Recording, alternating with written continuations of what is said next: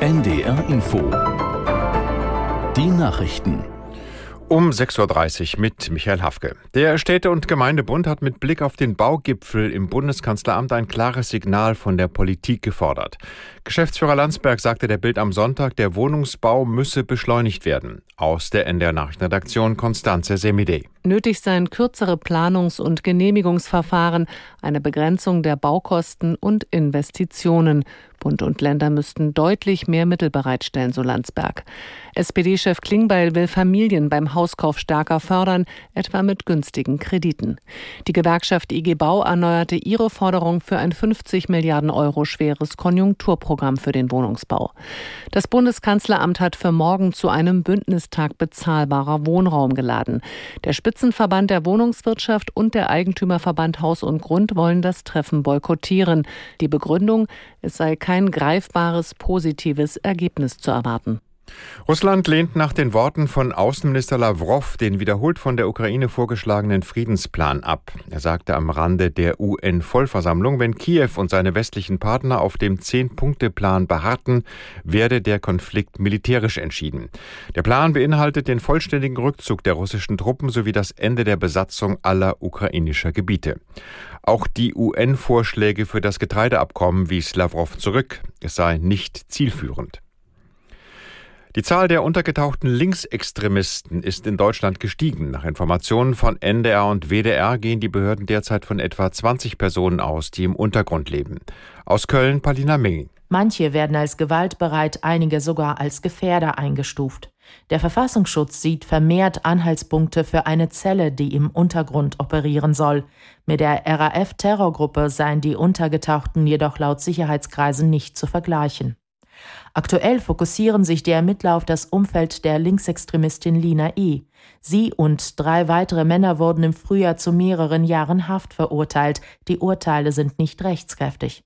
Ihr Verlobter Johann G. soll ebenfalls untergetaucht sein. Die Behörden trauen ihm jederzeit eine schwere Gewalttat oder einen Anschlag zu. Nach ihm soll in Kürze öffentlich gefahndet werden. Auch der Verfassungsschutz beobachtet seit einigen Jahren, dass sich Linksextremisten radikalisieren würden. Die Proteste gegen das geplante LNG-Terminal auf Rügen reißen nicht ab. In Sassnitz haben gestern rund 700 Menschen an einer Kundgebung teilgenommen. Sie halten das Projekt für überflüssig und umweltschädlich.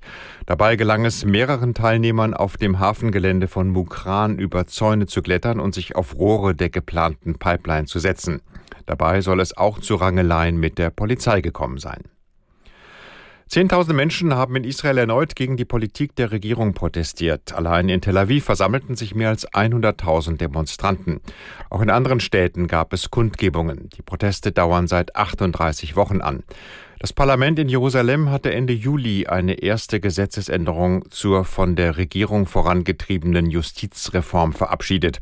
Diese Reform nimmt dem obersten Gericht die Möglichkeit, gegen Entscheidungen der Regierung des Ministerpräsidenten oder einzelner Minister vorzugehen. Das Wetter in Norddeutschland es ist länger sonnig, locker bewölkt und meist trocken. In Nordfriesland sind Schauer möglich bei Höchstwerten von 17 Grad im Leinebergland und bis 20 Grad in Hamburg. Morgen gibt es zeitweise Sonnenschein, kein Regen und maximal 19 bis 23 Grad. Und die weiteren Aussichten am Dienstag ist es oft sonnig in Ostfriesland Schauer bei 19 bis 25 Grad. Und am Mittwoch oft heiter im Norden einzelne Schauer und ebenfalls 19 bis 25 Grad. Das waren die Nachrichten. Jetzt hören Sie den zweiten Teil des gekürzten Podcast Freiheit Deluxe. Jagoda Marinic im Gespräch mit Bundeswirtschaftsminister Robert Habeck. It's a new dawn, it's a new day. It's a new life for me.